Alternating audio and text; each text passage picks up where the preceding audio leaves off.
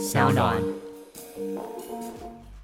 我现在如果要去跟人家讲比特币会消失，我觉得反而这句话变得有点荒谬了。所以我真的有一点严正的在思考，你刚刚这个不知道是口误还是我个人是比较乐观看待，我觉得区块链产业或是比如说我们说好比特币虚拟货币好了，我觉得它不会消失。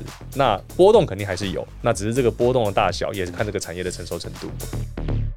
科技、创新、娱乐，各种新奇有趣都在宝博朋友说。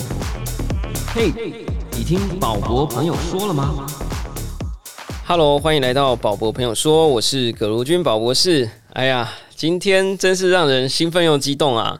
怎么说呢？因为我们这一次呢，再度迎来了曾经出现在我们节目过的一个服务的另外一位创办人。我们宝博朋友说啊，录到现在八十几集哈。哎，仔细一算呢，之前的几个来宾哈，他们的 business 啊，现在加起来也是好几只独角兽了啊。那我们今天呢，很开心邀来，我感觉有可能是下一只独角兽。哎，没有叶配哦，因为是我是用户啊，我一直都是非常非常喜欢这个产品的用户啦。那这个产品，如果你有之前有听我们的节目，就常常可能会听到我说，那我们曾经在过去也算有叶配啦，但是合作式的哈，合作式就是说，我们一直有在介绍大家有一个新手老手都能使用的区块链钱包啊。这个不管你是区块链的新手或老手呢，只要有交易呢，你就一定需要这个东西，就。有点像你要进网络世界，你没有一个 email 啊，你没有一个收信发信的 app 哦 app。你就不要闹了啦，对不对？那现在在区块链世界，你一定要有一个钱包，你才会有一个所谓的钱包地址，你才能够收钱或者是发钱。那以前的这些钱包，区块链钱包操作相对的比较没那么容易啊，还要考试啊，那什么啊，二十四个字母，第八个是什么？这样哈，界面呢又比较没有那么 fancy 啊，有很多步骤，很多的新手常常就会抱怨说啊，怎么办啊？这宝宝我听到就是积极想投入，但是被卡住了啊。我们今天呢看到这个难题，就会。有一些新创公司来解决，也不太算新创啦。我觉得你们应该非常成熟啦。今天非常开心，请到 Portal 门户科技共同创办人严伟佐 Edwin。谢谢宝博，宝博的这个广大百万粉丝朋友，千万大家好，千万千万千万，很开心呐。就是呃，你们这个名称哦，Pro Portal，可能我英文不够好，念到现在还是会有一点绕口。你念一个专门版的。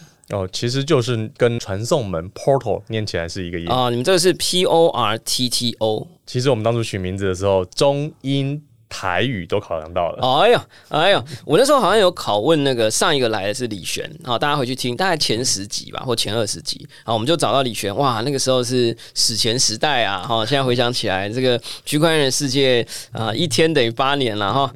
Portal，你说它什么中文台语是什么？我知道 Portal P O R T A L 是呃一个传送门啊这种感觉，但你的写法是 P O R T T O，哎，讲一下。对，因为我们小时候有打那个电动嘛，都会说要传送门啊，打魔王打到不行的时候，就要赶快传送回村庄那个传送门啊。对，所以我们当初在取名字的时候是想要跟这个谐音，所以我们的中文叫门户科技，就是那个门户。那英文的话，谐音是 Portal。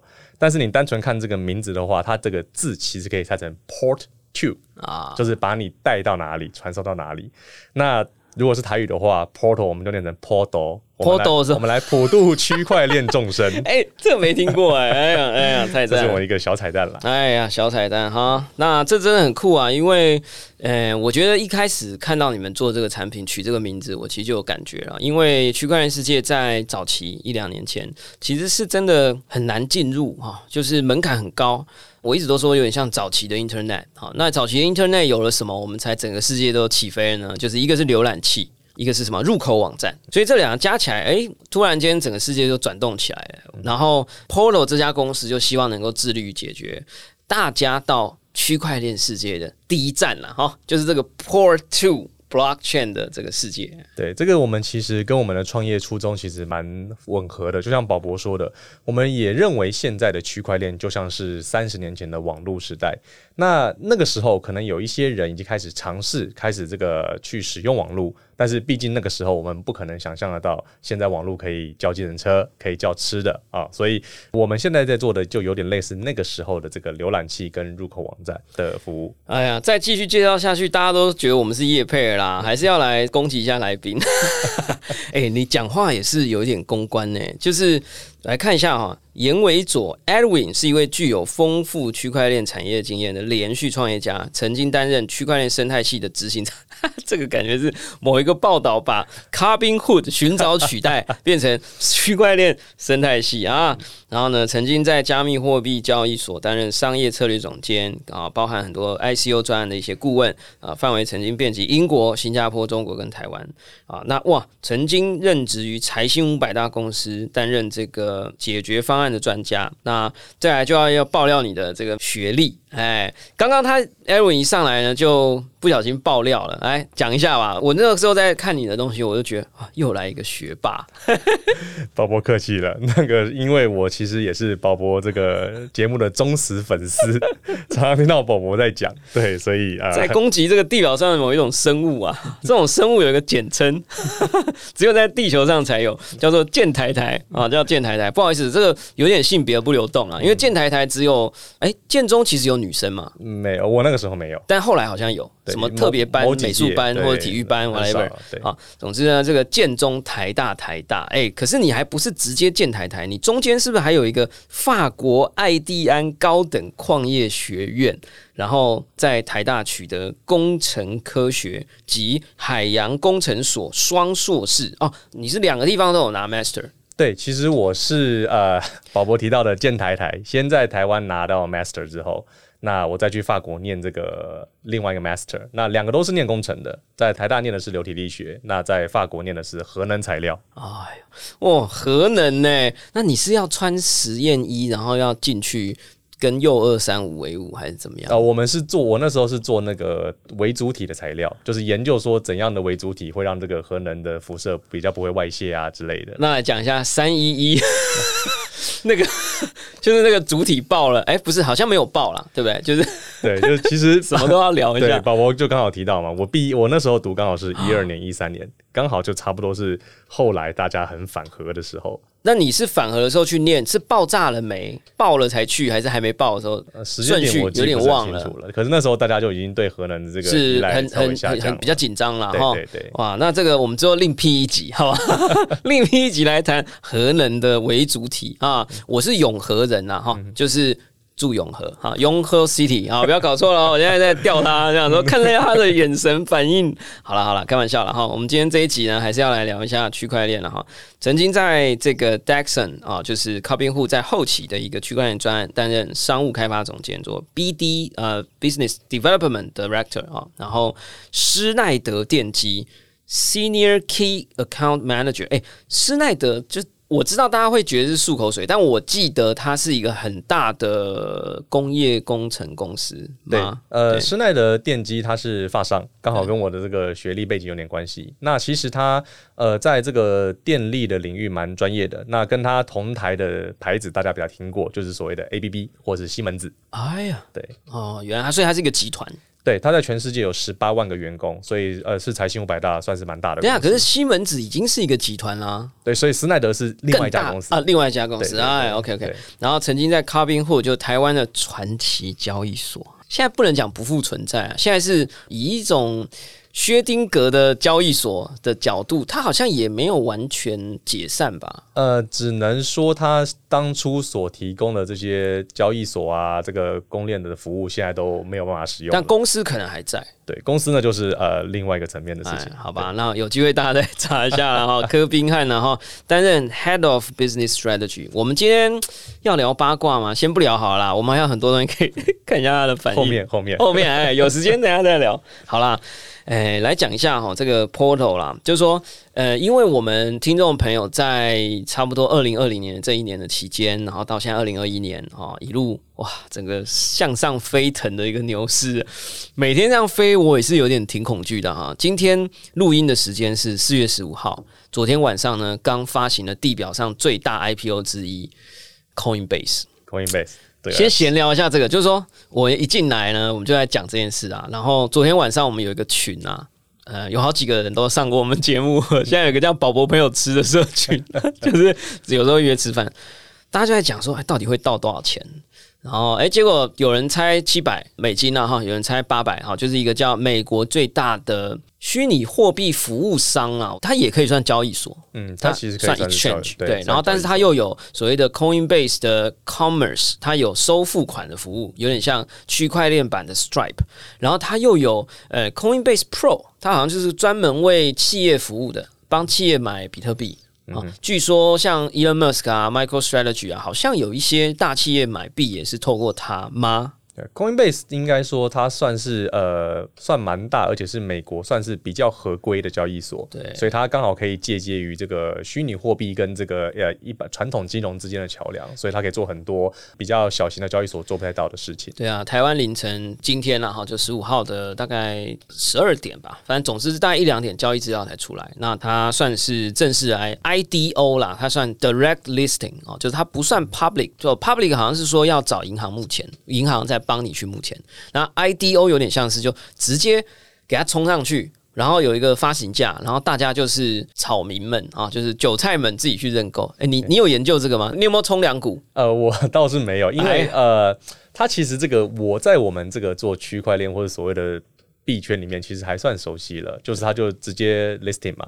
那，原本的话 IPO 你是要找人帮你所谓的承销啊 underwriting，但是我们现在在这个币圈里面，其实很多虚拟货币我们也都是直接上到交易所啊，那或是做在前两年可能有一些就是承销什么的，现在比较没有了嘛。就是比较直接上到交易所去，让它自由的去跑，看它价钱怎么样。所以我觉得这个某方面也算是蛮致敬这个虚拟货币圈里面的方式，真的啦。然后呢，我们就是在看说啊，这个 Coinbase 哇，诶，它这样一上去啊，我记得我昨天在看那个 Apple 的那个股票的那个 App，它就显示市值是一千亿美金。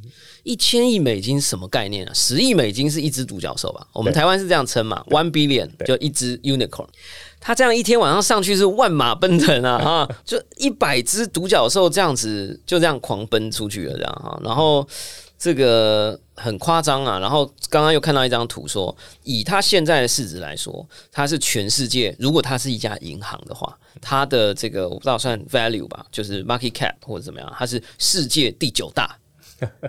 怎么样？嗯，其实呃，讲个有趣的小故事好了。昨天晚上 Coinbase 上架到那个 Nasdaq 交易所，对股权投资人来讲，在 Nasdaq 交易，他们觉得是上了之后暴涨，因为两百五十块，然后涨到了四五百块嘛。那但是对于我，因为在我们这个虚拟货币圈，有很多虚拟货币交易所已经上架它的所谓的股权通证，所以其实我们看起来是从。大家原本期待的五六百块跌到了四百多块，对啊，挺有趣的。对啊，大家狂骂，明明对于传统交易市场那种哇暴涨五十趴，因为它是两百五是初始价格，最后结束大概是三百三百三百四三百五啦，呃，就是三百多块。然后我们因为现在有一种叫股权通证啊，而且是合法的哦，就是像有两家公司，一家叫 FTX，一家叫 Binance。但 Binance 最近好像被人家提报说，呃，它的股权通证好像还没做完，但我不知道我没有用哈。这个欢迎 Binance 的朋友来上节目哈。那结果啊，我们昨天晚上就在那边说，你买几股，你买几股，这样超好笑。然后有人就说我买一百啦。然后另外一个人就说：“那我也跟这样，他这超扯。”然后你有没有看到那个 Wilson 也有来上过我们节目？有有有，他就说他也 App in 了一百股这样。对。然后结果后面有人就说：“那我也跟。”结果后来暴跌嘛，就是本来四百五，然后跌跌到三百多啊。Wilson 他后来就说：“哎呀，认输了，认输了，卖一半，卖一半啊，赔了，赔了。”结果那个 T 先生就说：“赔什么赔？我还在车上啊。” W Wilson 说再买回来，呃，再买两百股，超好笑。因为他们那个算是致敬嘛，因为 Coinbase 这次上到 Nasdaq，他发向他的所有员工一人发了一百股嘛，对对，算是一个相相当于两万五千美金。对，所以可能就是我们也想体会一下当他员工的感觉，当一个大交易所上到 Nasdaq 的时候，员工会有什么心情？笑死！好啦，我不知道，我因为我刚刚进来的时候，我就跟 Edwin 讲说，哎，我昨天其实整个心情很跌宕，因为。可能我想比较多啦，就是我对这个市场理解可能没有 Portal 那么熟，所以我就是一个小韭菜。那我就觉得说 Coinbase 的 listing 如果一飞冲天哈，两百五，如果像我们币圈有时候真的 listing 一个交易所突然涨个两倍三倍，哎，也不是很奇怪的事啊。然后现在美国钱感觉又有点多出来，对不对？那他如果啊冲到四百、五百、六百，甚至七百，我就不要说群组里有谁跟我说七百七啊。然后呢，他如果真的是这样，我认为他很可能就会给大家一个信心激励作用。然后，呃，其他就会有点万币齐涨。那万币齐涨不能说是好或不好，我认为就是你只要有一个疯狂早一点来，理性就会早一点来啊。我一直是这样觉得，就是说，我现在最讨厌就是我不知道这个牛市到底会到什么时候。你看一下两万，你看那个公，你们有没有做那种两万什么 all time high 的图？你们都比较没有参与这个，因为你们是 flow 的。我们等下来讲哈，就是。对，然后你看每一间交易所一下做个两万 all time high 啊，两万，然后就喷出来，然后什么火花啊，哎，看又三万了，赶快上传新的图啊，四万、五万、六万，哎，现在今天我们录音的时间已经到六万四左右上下五百在徘徊，哎，你说是不是七万的图又要 又要准备好了？那就是你就觉得这不可能，一个世界上是没有东西会只会成长不会下跌的，这个太不可能，所以。我就会觉得说，哎呀，好啦，你干脆给他充个空一辈子，充七百啦，啊，你那个比特币赶快直接奔十万啊，然后大家就啊，好可怕，然后就就是现金崩盘，哎，大家来重新整理一下，好好做事，哎，结果也没有啊，他就这样下滑。哎，比特币也哎盯住了啊，甚至还返回去。他当然有跟着滑下一下，那所以感觉你们就很冷静啊。你们没有在聊天室这样很激愤，说价钱什么做出来？我我们昨天那个聊天室很激愤，你们要不要加入一下？宝宝朋友吃啊，这我肯定要。应该这么说吧，就是呃，当然我们就是在这个圈子里面肯定会投资一些虚拟货币啊，然后就是跟着市场来看看行情。但这毕竟我们公司做的事情比较算是技术服务，呃，对我们并不是以就是呃，比如说服务这个专业的这个交易者来出发的，对，所以私人兴趣啦。当然，昨天晚上还是跟着看了一下，看了一下表演，对，但是我们公司产品还好。好，OK，非常好。所以我们就要来讲一下你们的产品啦。就是说我之前有拷问过李璇，说如果有一个阿妈来啊，你会怎么跟他解释区块链钱包？你有没有你的版本？他那时候有一点。诶，我觉得我的来宾都很努力想要回答这个问题，但是每一个时期又有不同的版本啊。我想听听看 e i n 你身为一个做钱包的服务哈，我每次讲我都要讲很长，说啊，就想象你这个是 email app 什么，有没有一个你的版本，就大家都听得懂的？OK，我觉得这个在我的定义里面的话，钱包这个定义蛮简单的，它其实就是一个你的新的身份，就好像我们在传统世界，我一个人可能要有身份证啊、健保卡才代表我。那在现在我们熟悉的一般的网络世界，因为彼此这些伺服器是分开的，所以我在每一个地方都要有一组账号密码，那个就代表我。所以宝博如果今天知道我的账号密码，你其实在网络上你就代表我，对你就可以去用。那区块链比较不一样的东西，是因为它的很多的这个资料啊，甚至这个资产都是放在链上。所以你需要有一个代表你身份的东西，那那个东西当然因为虚拟货币区块链一开始出来跟钱比较有关系，所以人们习惯哦，无论中英文都叫它钱包。但是其实你可以在里面完全不放资产，只跟各种区块链应用互动。也代表你在跟他们互动，但不见得涉及金钱的往来或是虚拟货币的往来。所以我觉得钱包的定义非常简单，就是你要进入区块链世界，你要有个身份或是有一个入口，那这个钱包就是你的入口。哦，然后刚好这个身份付了一个钱袋啦，哦，或者是到底是钱袋付身份，还是身份付钱袋，或身份及钱袋啊，就是钱包啦。没错。哎，我觉得你这样讲很好哎，因为其实啊，有一段时间你们还比较早期的时候，我就也想要，我现在没办法创业嘛，就是老师嘛，很专心的。教书，可是就也会有一点觉得说，哎，如果新创工作很棒，我可不可以呃，不能讲投资，就是帮个忙啊，或者是一起参与啊，或者是产学合作啊，或者是找朋友来投资，然后有一些朋友就是钱比较啊，对，有些多余的资源啊。然后我有一个东西没有跟你们讲过，我就找一个我朋友，那已经是大概一年多前，所以我觉得我现在想起来，就是我就跟他讲，我说，哎，我跟你讲，有一间公司啊，很棒，就是 Block 头啊，就做钱包。那时候我朋友就问我一句话，他说。做钱包能干嘛？这样我就很难解释，你知道就是你很难去跟他解释说，那钱包到底是一个网络上的 Gmail 吗？就是你很难对比一个 Internet 的什么东西。你如果跟他说它是一个 Lie 的身份，或者 Line Pay，然后这就它又很复杂。可是我觉得你现在讲，我觉得蛮好的，就是说它其实就是个 Identity，然后只是这个 Identity，你就想象你现在 Internet 你不可能没有 FB 账号，你没有 Google 的账号。那你有了这个 identity，你登录的时候，它还负载了你有多少点数，你有多少钱？哎，这很合理嘛？是不是这样啊？我其实觉得，诶，在区块链世界里面，钱包其实是更贴近一般的人直觉的，就好像我们现在我们身上有钱包，真的钱包，那里面你可以放钱。你可以放身份证、健保卡，你也可以放，比如说名片哦，甚至是一个发夹这种你觉得不值钱的东西。所以钱包其实代表你所拥有什么，然后你能够代表你的资产或是身份，然后甚至是你想放什么就放什么。它其实跟传统世界的钱包比较像，区块链世界也能做到，但是在现在的网络的情况下，其实是比较奇怪的。比如说，我使用了一个电商平台或是一个网络服务。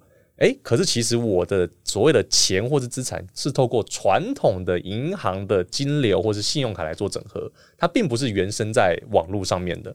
所以其实我觉得是网络发展先有了资讯的转移，然后再绕一圈回到现在的区块链有了资讯跟价值或是这个呃资产的转移，所以其实比较符合原本的意思了。但我相信。我不知道你们在台湾有没有募资，哦，但是我相信台湾一定会有一些很机车的创投，好了，不要台湾了啊，某一些地方一定会有一些很机车的创投问你们一些很机车的问题，说我现在马上就想得到，就是说啊，身份现在身份就是 Facebook 啊、Google 啊、Line 啊，我们都有身份，我们满意啊，我们为什么还需要多一个虚拟世界的身份？哎，你会怎么回答？OK，应该这样说，就是呃，很多人就问我们区块链创业初衷嘛，或者区块链有什么用，对吧？听到很多次了。呃，我个人的看法其实是觉得，我觉得区块链不是真的要，比如说完全革命或是颠覆现有系统，它其实只要呃改进加速现在世界的不效率就行了。比如说，我现在同样一个人，我是同一个人啊，同样都是宝博，你都可能甚至你用同一组账号密码，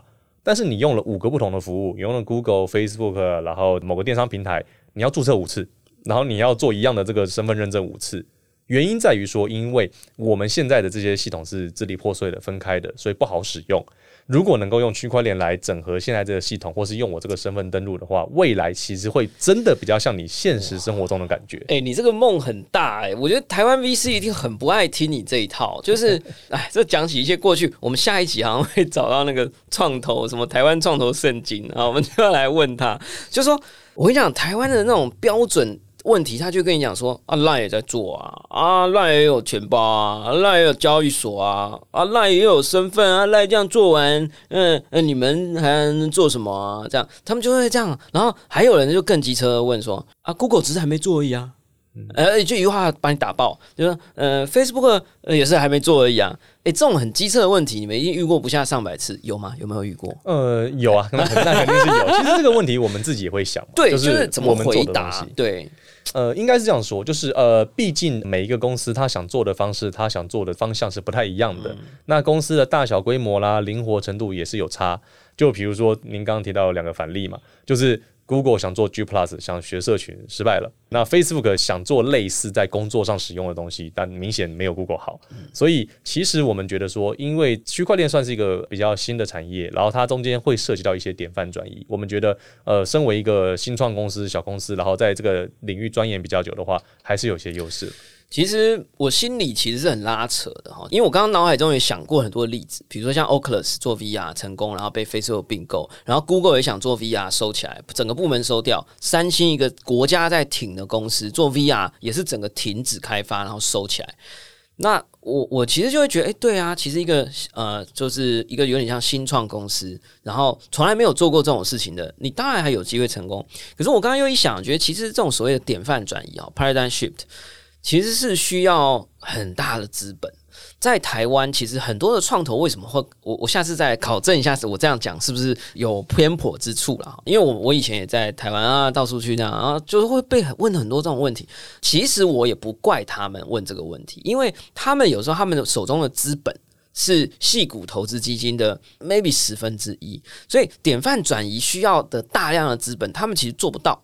所以对他来讲，他要去支撑一个瞄准典范转移跟所谓的赢家全拿的市场，他们其实是不习惯，而且很紧张。所以我不是要来考验你，我只是要问你说，所以你们会不会其实拿的资金多半是国外的，还是你们现在的投资者是什么样类型的一群人，还是你们其实是独资啊？其实我们公司之前做了两轮的募资，其实有一点像宝博说的，我们第一轮的募资都是这个台湾的啊，主要以个人投资者居多。但是我们前一轮的募资，第二轮就其实就已经是都是拿国外的钱了。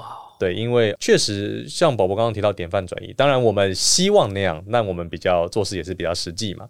那我们是觉得说，呃，其实我们在做的事情不必然说一定要是完全转移嘛，它可能百分之百的东西，它有百分之二、百分之三用到区块链，然后。对他的企业可能带来百分之零点五的这个好处，节省成本，我们就觉得值得了。哇！我在这里啊，我觉得我要跳回来，让听众朋友知道一下，为什么我自己本身很喜欢这个公司跟这个服务啦。就是说，我觉得第一点，在当年钱包大战的时候，因为所有人都想抢这个 portal 了哈。那钱包大战的时候呢，他们做了一件惊天动地的事，他们是世界上地表上，我觉得这不不能讲，不知道是不是第一啦，就是我觉得一定前三。第一个做所谓的 Meta Transaction，哦，就是所谓的转账手续费代支付，这种所谓的合约钱包，呃，大家可能有点听不懂，但如果你有用过什么小狐狸呀，然后什么交易所转出转账啊，你就会发现你转账他就跟你要一个手续费，所以你有时候你可能收到了一堆宝博币。啊，然后我我送你嘛，然后呢，你就说，哎，买这个饮料只要五十宝博币，你就很开心。嘛，我的宝博币，哎，结果要转账出去的时候，发现，哎，怎么转不出去？他说你余额不足，不是宝博币不足，是你的钱包里要以太币。我靠，他崩溃啦！你知道，我就以前就很开心，到处发宝博币啊，然后大家就很就，哎，我为什么我不能用啊？然后说可以啊，你就转给我啊。那时候我还不太懂，哎，结果他还要以太币。所以呢，它还要有等值，要足够以太币。然后现在什么 NFT 什么产业，大家就在崩溃，因为以转账手续费很贵，从五块美金、八块美金、十五块美金所在皆有。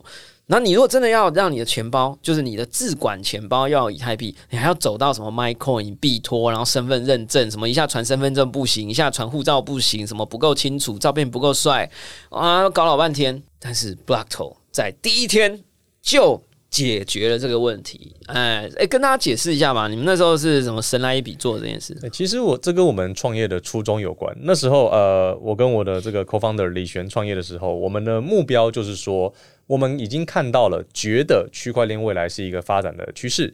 那只是说，我们看到，比如说有一些应用正在发展，然后区块链本身的这个技术也正在往前突破，但是却没有一个很好用、简单的东西，让一般的人也能使用。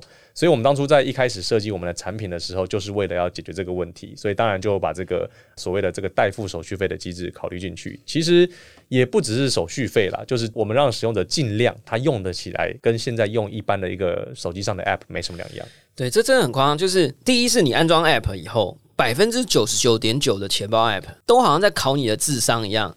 不可以截图，不可以复制，然后什么？你一定要用手拿出一张纸跟笔，抄下二十四个英文单字，然后按照顺序，然后你还想说好不容易抄完了，总可以用了吧？就按下一页，请告诉我第十八个单字，这样崩溃啊！那边按了老半天，所以我每次想要教课或者是干嘛，哇，搞搞死人了！然后一堆人说，哎，怎么办？我什么都我什么回上页这样啊？然后你们的东西就不用，就是一个 email，然后没了，就结束了。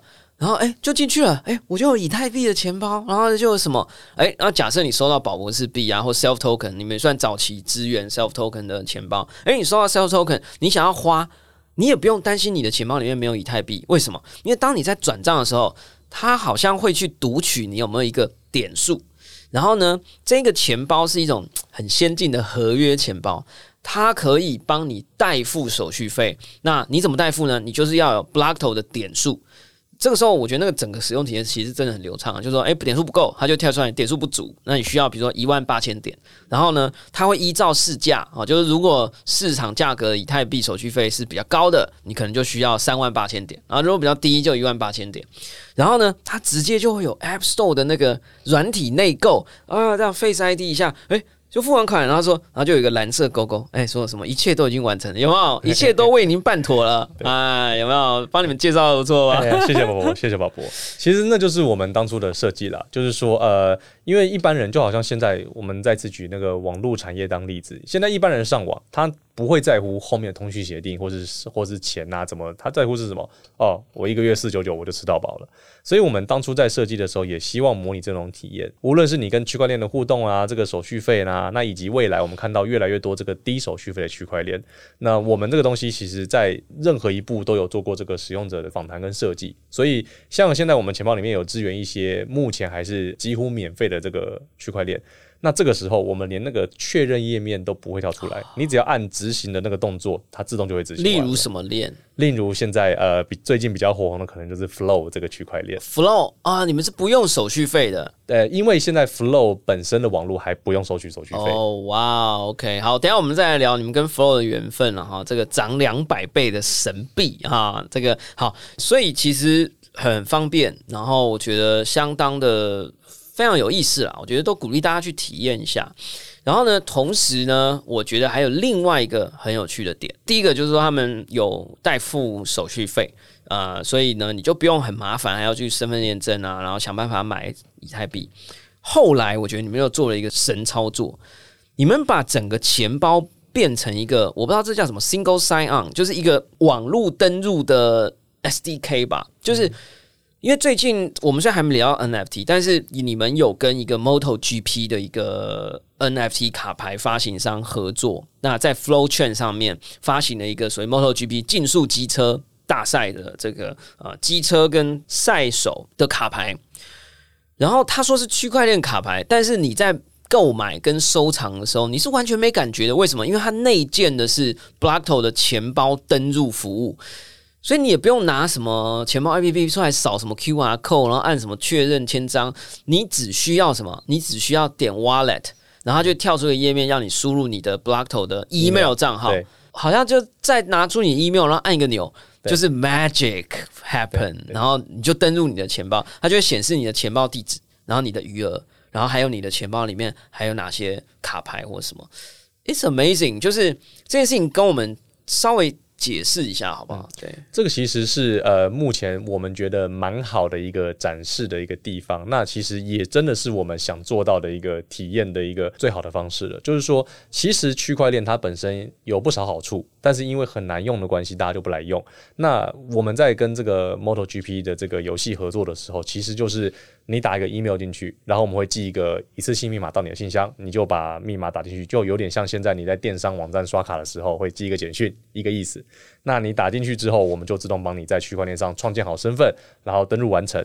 那你在这个游戏，你在这个网站上继续玩，然后持有了它一些资产，或者玩游戏玩久了之后，原本如果是一般的游戏的话，你就在那个游戏的伺服器里面嘛，就拿不走。可是因为我们这个游戏是本来就在区块链上。所以有一天你觉得说，哎，这个资产是我的呀，我想要拿来跟我朋友面对面的时候交换，你这时候再去下载 Blato 的这个手机的 App，你会发现你在那个游戏里面资产也一模一样在你的手机 App 里面，因为本来就在链上。对啊，所以就变成说，呃，以前大家在玩所谓的 DAPP 啊，就 DApp。或者是所谓的 NFT 的平台的服务啊，就很麻烦。你要装一个什么浏览器外挂，还要干嘛？然后一下又说什么忘记私钥、助记词汇入，然后什么还要拿冷钱包，就非常麻烦。可是你们基本上，我的感觉是，它就我觉得使用 Blockto 的钱包服务，真的已经开始越来越像你讲，就是它就是一个身份，它有点像我们按那个 Facebook Connect 或者是一个 Google 的一个 account 登录。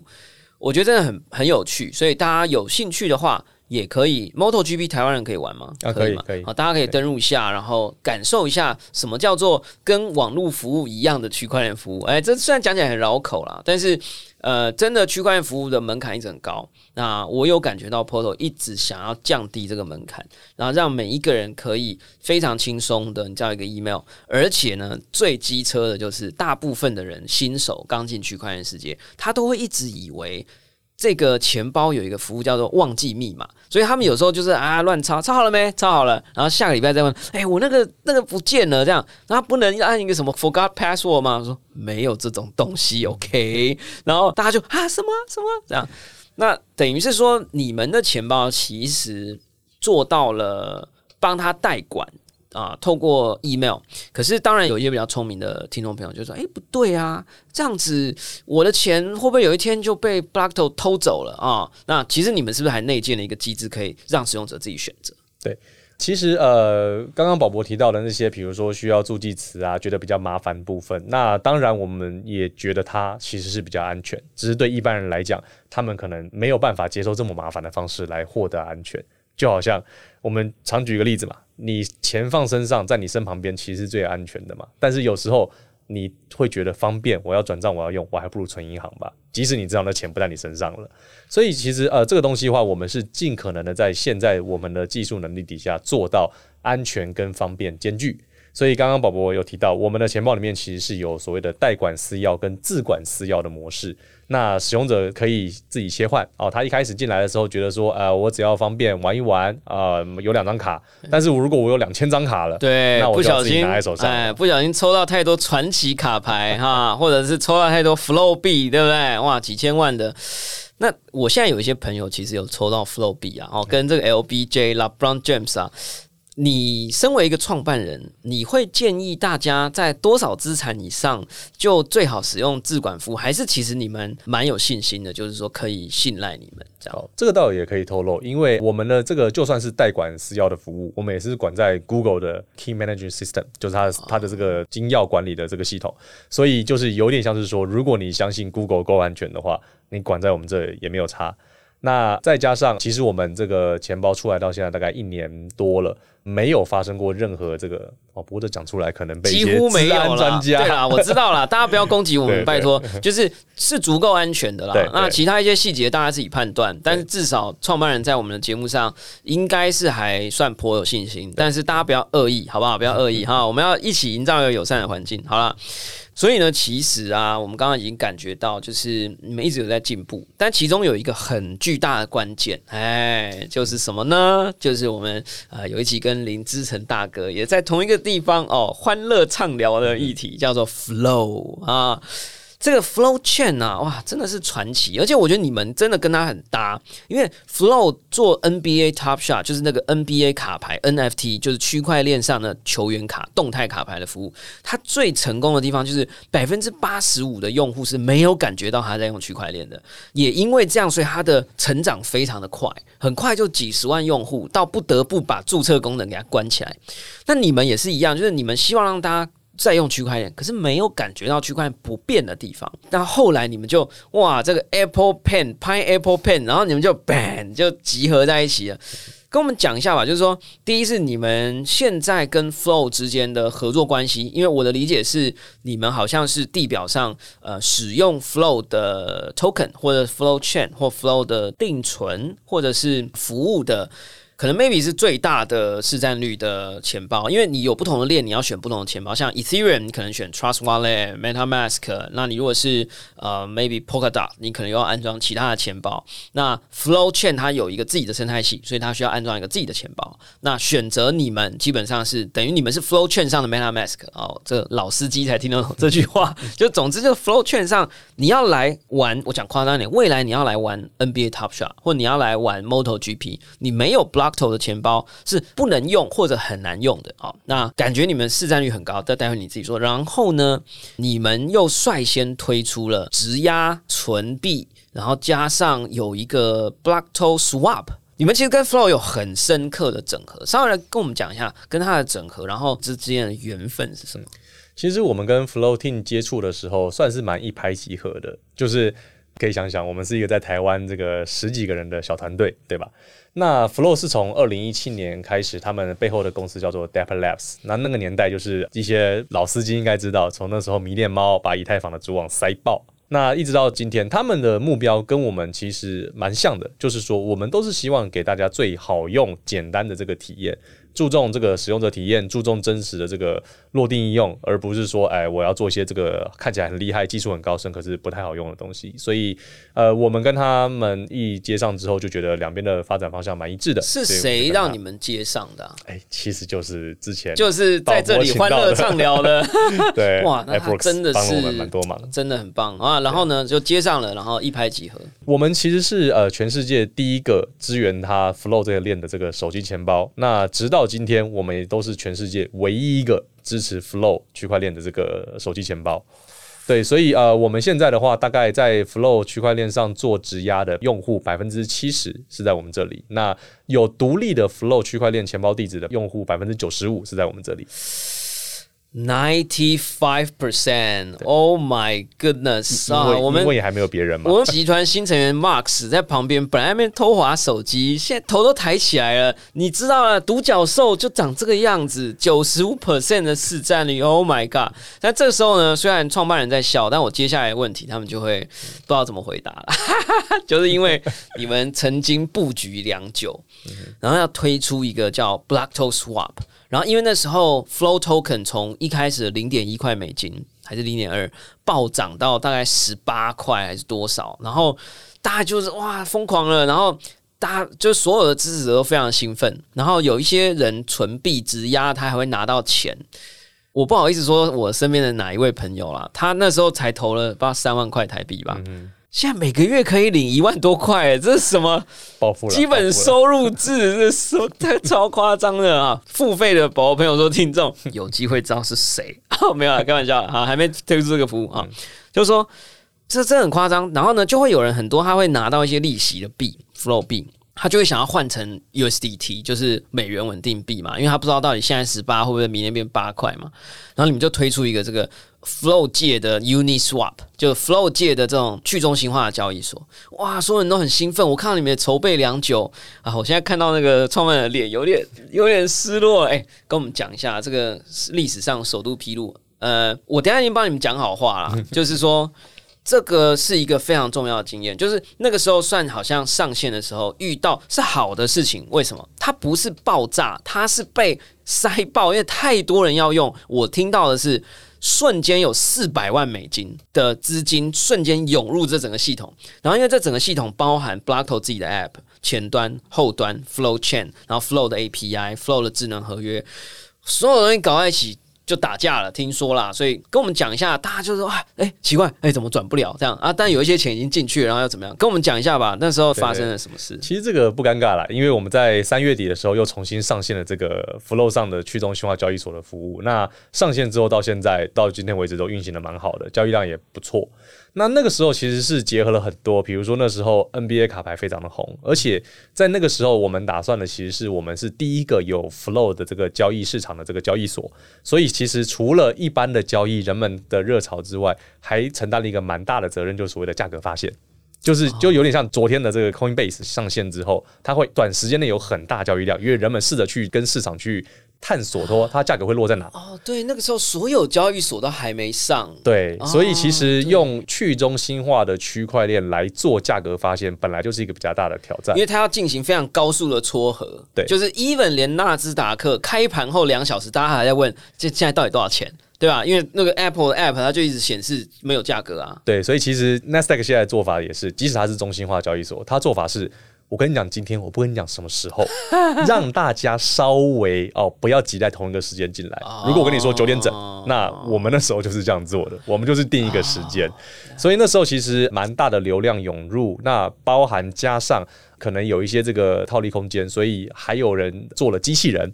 哦，试着要在里面就是抢到，比如说比较低价的币啊等等的，所以这个流量一时太大，就把这个怎么讲，算是好事吧？对，我觉得是好事，我觉得甜蜜的负荷，所以我觉得也确实像你讲了不尴尬，然后我觉得也学到很多。我觉得台湾有一个服务能够这样子，哎。出来用，然后瞬间四百万美金，一堆人写机器人要来踹爆你。同时，我觉得最重要的是，整个过程当中没有任何一个用户的资金受到损失。对，这个其实一方面呢，也证明了 Flow 或是我们的产品的这个安全性。就是即使你最差最差情况就是用起来不顺，或是不能用，但是你的钱不会不见，然后你的这个系统是不会有事的哦。你这个 Flow 区块链运行到现在也没出过什么问题。对啊，那呃，我们三月底上线到现在也几个礼拜，我们这个里面的资金又回到了三百多万美金。哇，太棒了！我都有在用啦，我都有在用，我也有提供一点流动性，虽然我是很微薄啊，但是我觉得真的很棒，而且速度真的很快，我觉得非常非常喜欢。那再来的这个小问题呢，不知道你会不会就会觉得有点紧张了哈？就是说，你们那时候因为很多用户等待那九点钟，哎，然后突然没办法用，好像有些用户的资金虽然没有遇到危险，但是他会面临暂时好像资金需要等待一段时间才能领出的问题。所以你们提出了一个方案，每一个遇到这个问题的人都可以拿到一百颗 flow。老实讲，你现在有没有有点后悔？因为那个时候一颗 flow 说不定才多少九块吧，还是多少？没有没有，那时候在这个价格发现上架之前，一颗我们最后知道价格是零点三八。No way！对，所以其实我们那时候一算，那就一百颗就三十八块美金嘛，算是有点诚意了。对，那那现在市价是那个样子，不过因为现在市价我再讲一次，OK，三十七点八块美金，各位朋友。对，所以呃，不过因为那个时候，这个我们跟那个 Floating 一起讨论啊，然后这个我们那时候就决定的这个算是一个空投给用户吧，对啦，感谢支持，对对。那这个我们当初就是用这个 Flow 来算的，来计价的，所以就是呃，毕竟承诺了嘛，那就要做到，有诚意啦，哎，这种公司好不好？我跟你讲，听到这里的听众朋友啊，就是你有福了。我们真正主要的重点到现在才讲是什么呢？Blockto 要发币了。哎，这个厉害啦！Flow Chain 啊的 Flow Token 涨了两百倍，其他币就不要讲了。最近可以说是万牛奔腾哈。然后在万牛奔腾的时候呢，我们这一只独角牛啊，这个也要来发币，发的币叫 BLT。那其实必须老实讲啊，我们在币圈这么长时间啊，链圈这么长时间，我们都知道一个成功的服务。难免会走向发币这条路，因为它不是邪恶的，它其实是一个生态系的概念。你一开始你只是乘着一个五月花号，哎，到达了一个呃北美洲的一个新的土地，你其实不会马上就说搞中央政府搞什么，但是当你慢慢站稳脚步，你就是要立国，你就是要做一个自己的经济体系，这是避免不了的。那所以我觉得听到 Blockto 总算发币了啊，我觉得既不意外，然后也很开心了哈。那是不是来跟我们介绍一下 Blockto 这个 BLT 的币？因为我看你们的网页啊，非常有趣。你们我记得你们是写说，既是治理代币，又是应用代币，就是说你们既是 Utility Token，又是 Governance Token。呃，这个跟大家科普一下，有一些平台它发的币是没有用途的，就是它基本上你拿它也没办法去买面包，没有办法去购买服务，你没有它也不会死。那这种就是他说叫纯粹的叫治理代币，你拥有它只是有点像一个投票权，越多这个币，你投票权讲话越大声啊，你投的票越有价值。那有另外一种所谓 utility token，就是应用代币，就是你要用它有点像汤姆熊啊，或者是所谓的石油燃料啊，就是你要用某一种服务，你要开车你就一定要汽油啊，你就一定要电力啊，这一样的意思。可是你们既是 governance token，又是 utility token。这样不会有问题吗？变成我很爱你，我很常用，然后我讲话的声音就越来越小，因为我把你的币就用掉。哎，怎么样？我就问这个问题内行吧。然后我就，而且你们页面超酷的，就是你们的 BLT 的那个公告页面，真的太崇拜了。因为很多人发币啊，就是滑到页面最底下，你就会看到一堆那个大头照。哇，我们团队有 BD Head，然后又有什么，然后又有谁，然后一堆挂一堆 Advisor。我跟你讲，你去 BLT Token 的这个页面。底下只有两颗头，两个都来上过节目啊，一个是李璇，一个就是你，跟我们讲一下吧，这个 BOT 是什么东西？现在这个我们发行这个所谓的应用型或是治理型代币，其实呃，它的主要目标真的是为了增加这个生态型的这个活跃。哦，无论是比如说你是开发者啊，你是一个做游戏的厂商，你希望用整合我们的服务，让你的这个使用者或是玩家变得更简单、更好用，或是你是一个纯粹来探索的玩家哦，你说你不知道用哪个地方来跟区块链互动比较好，那你选择了我们，你在我们的生态体系里面越多使用，越多来这个参与跟区块链互动的话，你就可以获得我们一些这个代币的激励，那这在这个生态系你就会越参与的越深。所以其实这个用途倒不仅限于来说什么代付手续费啊这一种，而是说我们未来无论我们的合作伙伴或是我们自己会开发一些产品，那你有这个代币的话，你都能够在这个生态系里面比较有一些算是优惠或是特权吧来做使用。所以现在发币其实有一点像是说，大家应该知道，二零一七年两年呃两三年哇四年四年前有一个那个 ICO 发币热潮，那个其实在近代可以比喻为两千年 dotcom bubble 嘛。那那时候很多热潮，那当然那时候也很多假的专案诈骗。可是我们看到网络产业是经过那个大康 bubble 之后，很多不好的东西被淘汰了，但是留下来的成就了今天我们看到这个蓬勃发展这个网络产业。那我们当然也希望是说，现在我们来做这个代币的发行。如果你是一个随便乱发、没有功能，然后只为了这个圈钱的代币的话，基本上你也是没办法募资的了。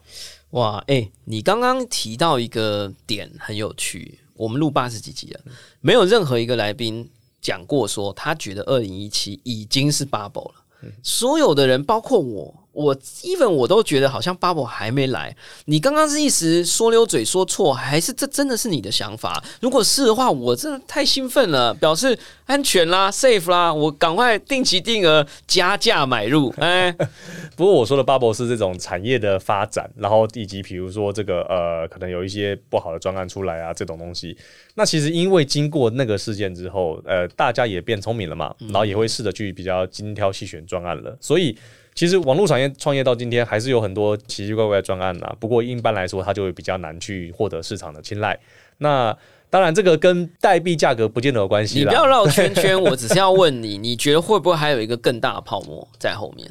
嗯，就是因为打抗 bubble 之后，确实整个网络产业发展变得比较稳健。嗯，然后也延伸出了 Facebook，然后 Uber、IG，就是这些次世代网络服务，就已经不会有人再去怀疑网络会消失这件事情。可是到现在，even 到现在。不过我就是听你这样讲，我突然是有一点觉得，我现在如果要去跟人家讲比特币会消失，我觉得反而这句话变得有点荒谬了。所以我真的有一点严正的在思考，你刚刚这个不知道是口误还是？对我我个人看法应该是这样，就是。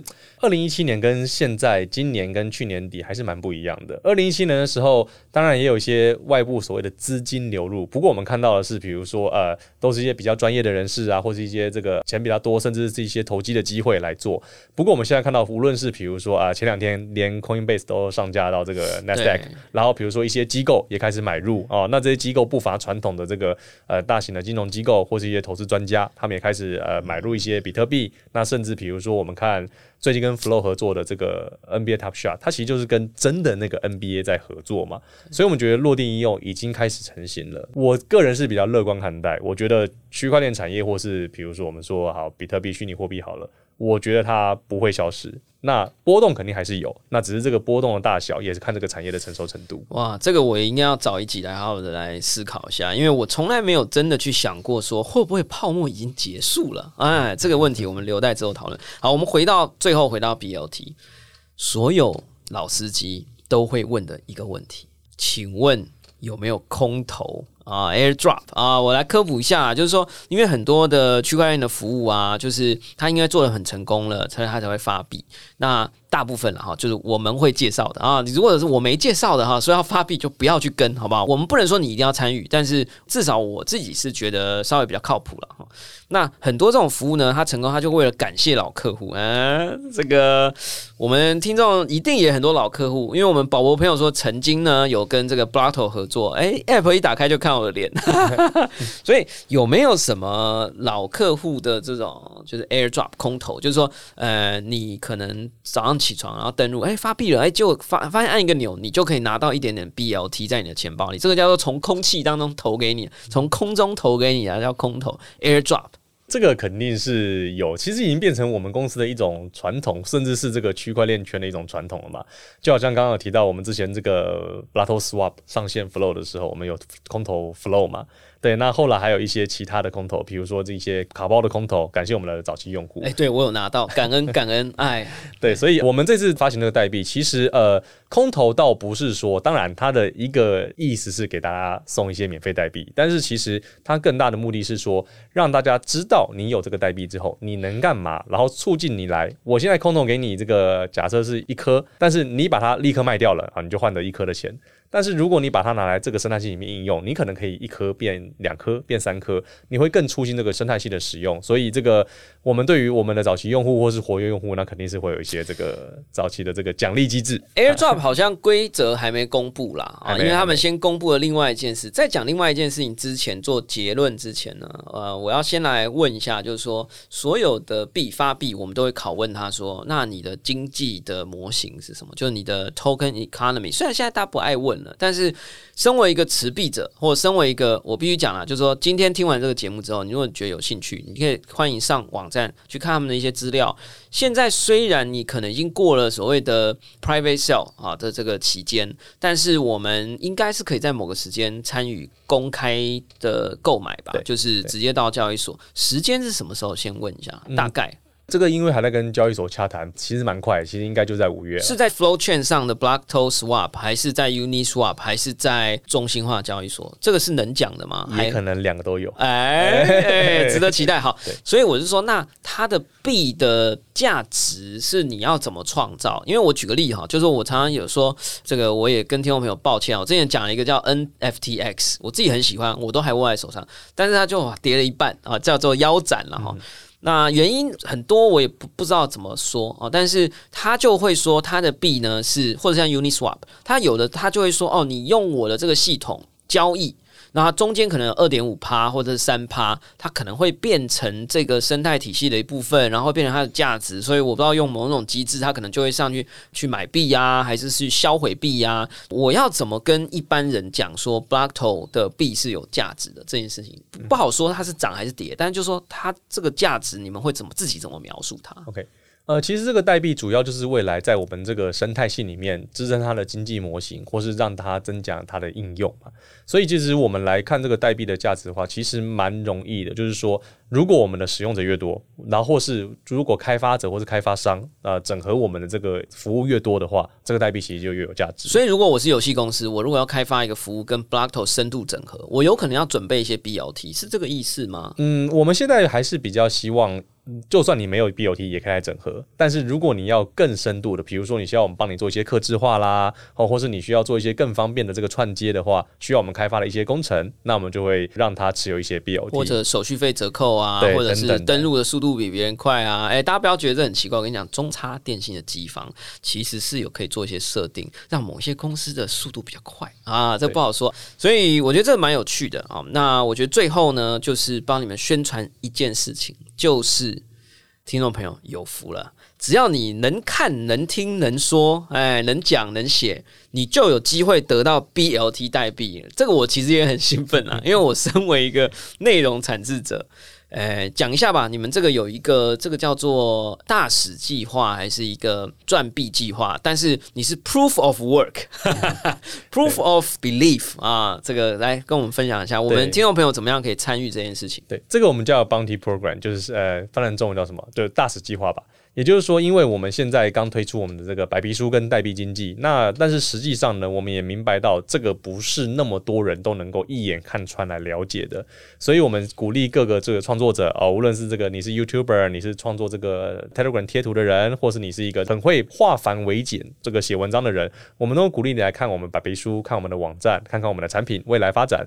那如果能够帮我们用。浅显易懂、好传播的方式，让大家明白我们在做什么，然后我们有哪些好处的话，那我们就会相对应的多空投一些给你我们的代币。太棒了，这个不只是参与啊，而且还要贡献。啊，其实有时候区块链整个发展是要所有的人一起投入。那我觉得 BOT 的这个做法，我自己个人是非常喜欢啊。有一些平台它可能说哦来抢币啊，就是什么排队啊，凌晨几点几分啊，我觉得也是一种方法。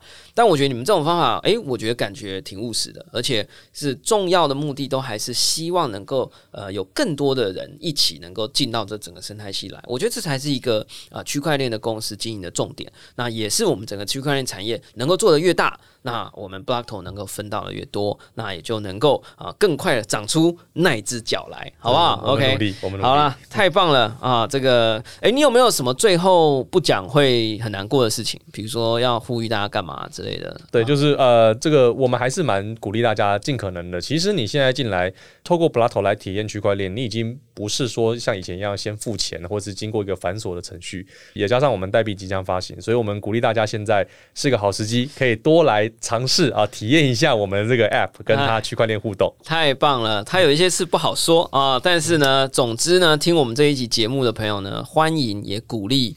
甚至希望威逼利诱你，好不好？就是来用一下啊，到这个 Google Play 跟 App Store，你也可以用 MotoGP 的游戏，然后去开一个新的 Blockto 账号，那也算是成为了钱包的使用者啊。那未来不好说，会不会有一些什么好事情发生喽？好啦，感谢大家收听我们今天的宝博朋友说，我是葛鲁军宝博士。如果你喜欢我们的节目，欢迎点选订阅，下一集就会自动送上给你哦。不论你是在 Apple Podcast、Spotify 上、YouTube 或者其他平台听到我们的节目，欢迎给我们五星评价、按喜欢留言或者按下小铃铛追踪订阅。你的一些留言或者回馈都是我们非常非常重要的动力。如果你们也觉得我们的节目好听，或者 Blockto 的服务很棒啊，B L O C T O C T O，哎，呃，也欢迎大家留言支持哦。我们下次空中见，拜拜，拜拜。